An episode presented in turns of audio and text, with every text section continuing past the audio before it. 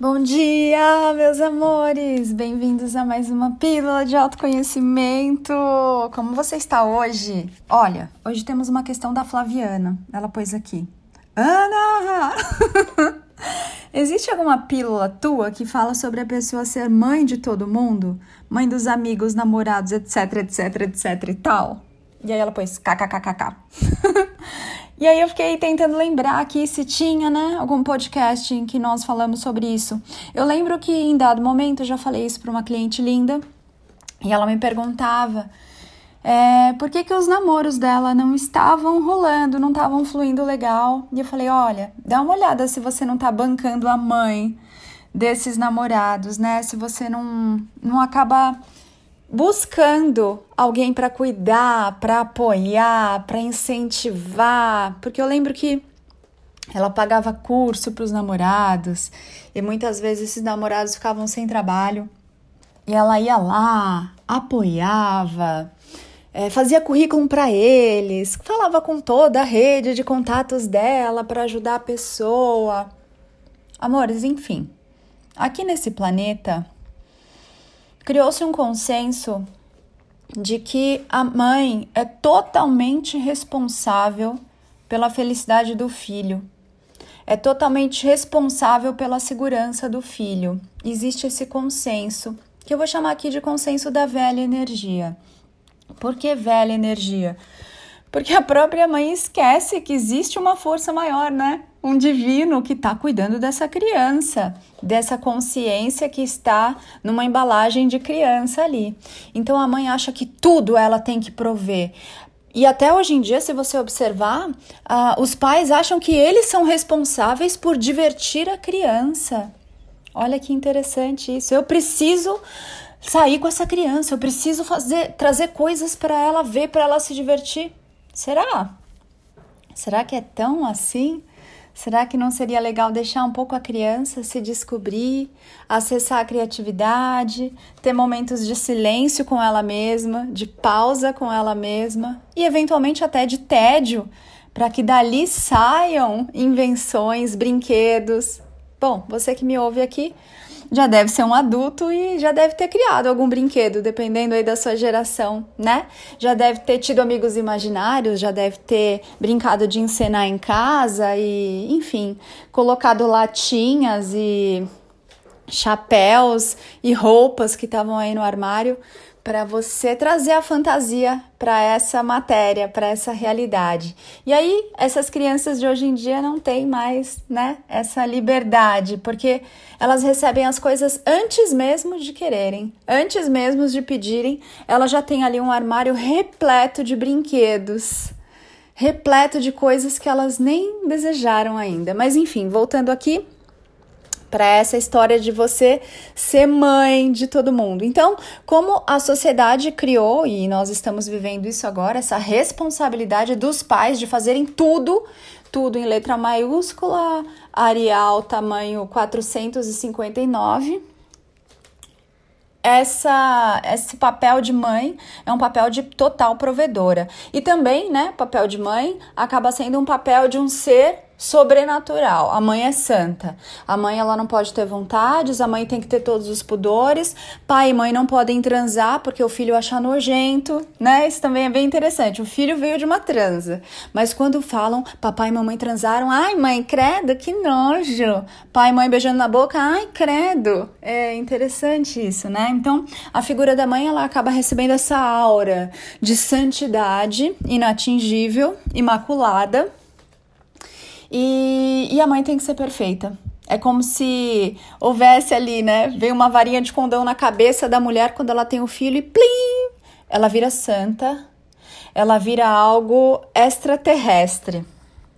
Ela não pode mais errar, ela tem que ter aquela sabedoria absurda, né? Enfim, temos essa figura aí de mãe que nós projetamos nas mulheres que têm filhos. E aí, às vezes, você quer ser mãe, né? Dos seus amigos, nessa, nessa figura, com esse papel, com esse arquétipo, você quer proteger todo mundo, fazer tudo para todo mundo, resolver a vida do outro. E aí você começa a comprar essa ideia de que é sua obrigação não falar nada para que o outro se sinta é, agredido, se sinta machucado, se sinta blá blá blá. E você não tem como saber como o outro se sente. Às vezes, numa frase totalmente leve e totalmente cheia de amor, você pode magoar o outro. Por quê? Porque eu não magoo o outro. É o outro que escolhe se magoar com aquilo que ele interpretou do que ele viu, ou ouviu, ou viveu, né? Então, essa figura de mãe que muitas mulheres adotam é a de salvadora. É a de colocar a calcinha em cima da calça, a capa nas costas, e aí ela pula achando que vai voar e o que acontece, amores? Se esborracha no chão, né? Porque eu não tenho como fazer o outro feliz, não tenho como resolver o problema dos outros, não tenho como saber o que é melhor para o outro, não tenho como proteger ninguém, porque o outro é uma consciência vivendo a própria experiência e tudo que ele vê é o quê? A própria energia. Eu não tenho como proteger o outro da criação do outro. E aí, quando eu faço esse movimento, eu acabo trazendo a realidade do outro para o meu mundo. E quando eu trago a realidade do outro para o meu mundo, é como, lembra que a gente já conversou em algum podcast? Como se eu estivesse passando na rua, vi ali um bichinho abandonado, trouxe o bichinho para casa.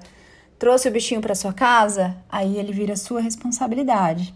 Aí você vai ter que se virar para dar comida pro bichinho, para deixar um ambiente ali saudável para o bichinho, né? Então, se você tá nesse movimento de querer ser mãe de todo mundo, é, ei, tem uma criança interior aí passando vontade.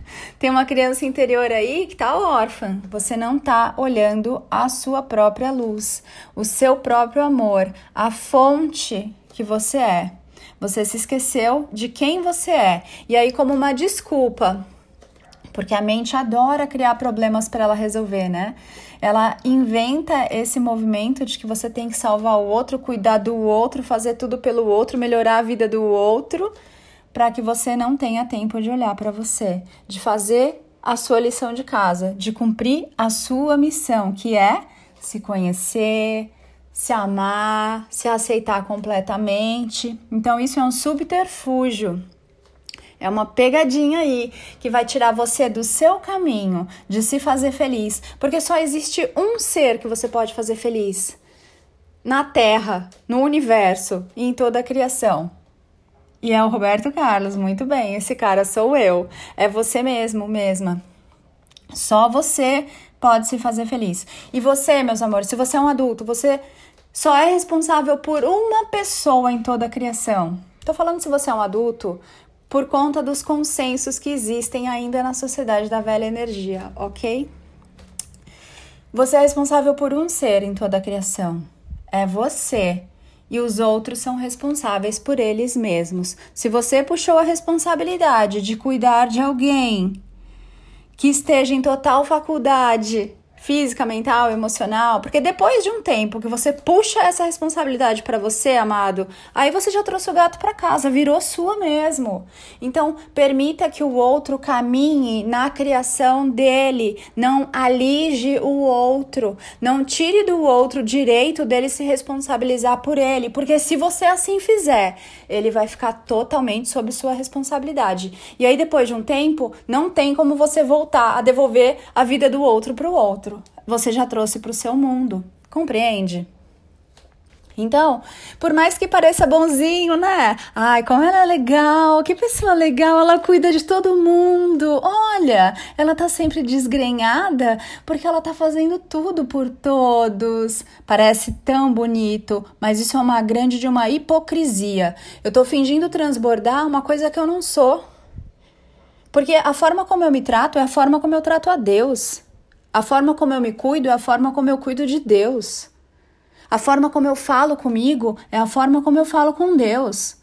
Não adianta você ficar lá em templos, sinagogas, igrejas, centros, rezando e fazendo mantras, ou meditando e abraçando cristais.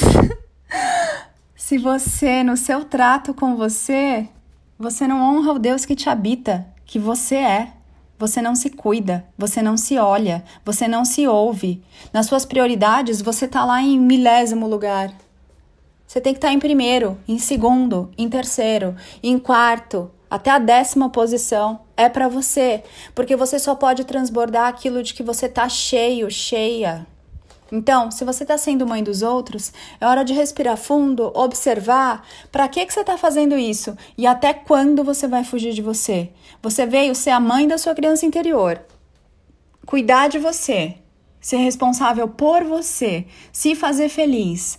E quando você faz isso pelo outro, sempre falamos isso aqui, de querer salvar o outro, de querer fazer o outro feliz, ah, meu amor, minha mora, com certeza você inconscientemente aí, escondidinho, tá esperando que alguém venha te salvar, que alguém venha te fazer feliz. E isso não vai acontecer. Você é de sua total responsabilidade. O outro é responsabilidade do outro. Se você trouxe o gato para sua casa, aí você vai ter que cuidar. Trouxe o cachorrinho para casa, vai ser responsabilidade sua.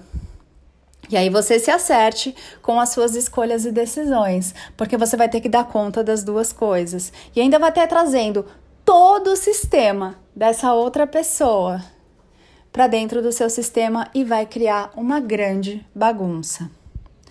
Amores, espero que essa mensagem traga alguma clareza aí para vocês mamães de plantão. Ou papais também, né? Eu vou adotar aqui, vou resolver a vida do outro, vou consertar, porque eu sei o que é melhor, eu sei o que a pessoa devia estar tá fazendo, eu tenho essa visão. Amores, da vida do outro eu não sei nada, eu só sei da minha. Isso se eu me dedicar bem bonitona ao meu autoconhecimento. Se não, nem da minha eu sei. E aí, está fazendo seu autoconhecimento ou você está criando obstáculos, desculpas para que você não tenha tempo de fazer o que você combinou com você de vir fazer aqui? Te vejo lá no Instagram, anapaulabarros.oficial. Te vejo no meu site, www.anapaulabarros.fan, F de fada, U de única, N de natureza. E também lá no YouTube. Ai, o YouTube tá com umas coisas lindíssimas. O canal chama Eu Sou, com L no final do Sou, Ana Paula Barros. Eu sei quem eu sou e você sabe quem é? Um beijo, nos vemos em breve.